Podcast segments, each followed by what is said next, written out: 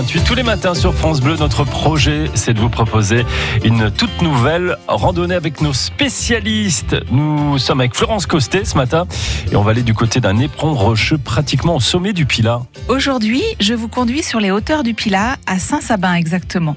Il y a une petite chapelle située sur la commune de Vérane, fichée en haut d'un éperon rocheux. Elle domine la vallée du Rhône et offre une vue extraordinaire sur toute la vallée et puis les Alpes. Ici, on a un peu l'impression d'être seul au monde. Et chaque année, à la Pentecôte, on vient cueillir l'herbe de Saint-Sabin. Paraît-il qu'un petit bouquet de cette herbe, placé dans l'étable, protégera le troupeau. C'est une tradition qui vient souligner la présence de cette plante qu'on trouve ici. Les botanistes lui donnent le nom d'alchimie des Alpes. Elle n'est pas exceptionnelle, mais comme son nom l'indique, qu'on la trouve uniquement en montagne. Dans le Pilat, elle ne se plaît que sur les sommets. La coutume qui veut qu'on vienne cueillir l'alchimie des Alpes à Saint-Sabin fait écho à la biologie de cette plante.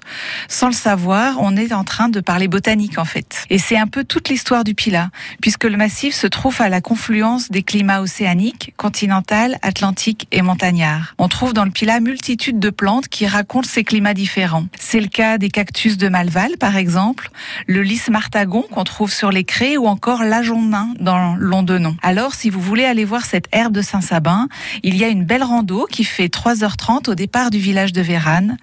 Bon, c'est une plante d'altitude, il va falloir grimper un peu. Le mieux pour y aller, c'est encore de télécharger gratuitement le parcours de cette rando sur pilarando.fr. Merci beaucoup Florence euh, Costet.